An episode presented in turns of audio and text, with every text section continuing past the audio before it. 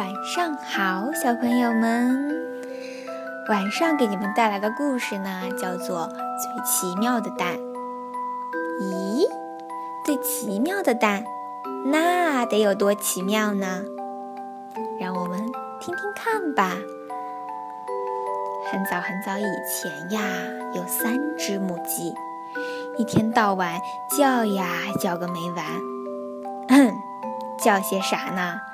就叫嚷自己是所有母鸡中最漂亮的母鸡。说起来，三只母鸡各有自己值得自豪的地方。阿贝的羽毛特别好看，阿弟的腿特别长，而且特别有力。阿莫的冠子张开像一朵红红的花儿。三个都说自己漂亮。那究竟谁最漂亮？他们决定不好，他们只好去问国王，看国王说谁最漂亮吧。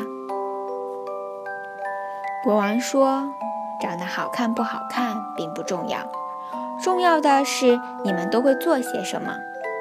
你们三个哪个下出的蛋最奇妙，我就封谁当公主。”这下，皇宫的庭院里热闹了，因为全国的母鸡都到皇宫里来争当公主了。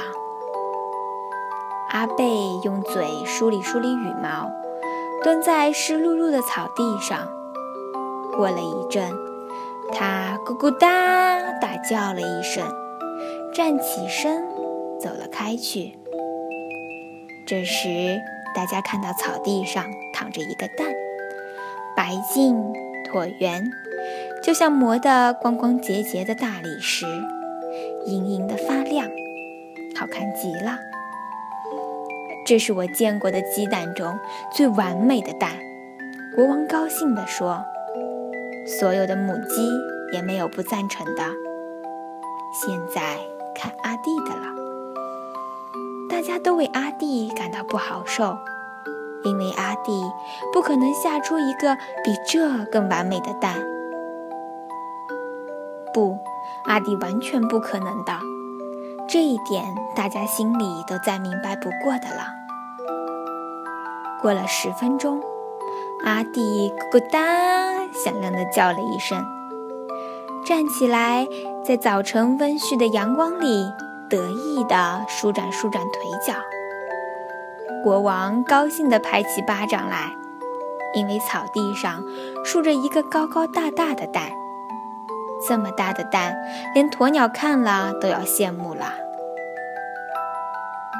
这是我见过的鸡蛋中最大的蛋了，国王大叫起来，大家也都点头赞成。大家对阿弟的蛋频频点头的时候，阿莫轻轻地往草地上蹲了下来。大家心里都为阿莫着急，因为大家都知道，阿莫不可能下出比阿贝的蛋更完美、比阿弟的蛋更大的蛋，绝对不可能。阿莫平静地蹲在那儿，眼睛直溜溜瞅着草地。过了一会儿，阿莫轻轻地“咕咕哒”了一声，接着站起了身。哟，这蛋就算过一百年也忘不了。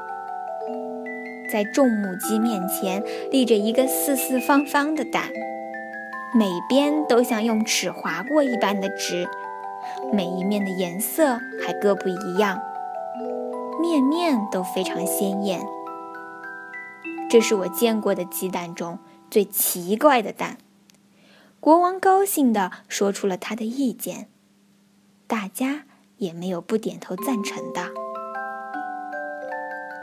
三个蛋，一个最完美，一个最大，一个方的出奇，选哪一个为最奇妙的蛋呢？国王只好决定阿贝。阿弟、阿莫，三个谁也不落选，三个都当公主。以后，他们三只鸡成了最要好的朋友。他们继续快快乐乐的生蛋。他们依然各下各的蛋，下美的蛋，下大的蛋，下方的蛋。好了，这奇妙的蛋，奇不奇妙呀？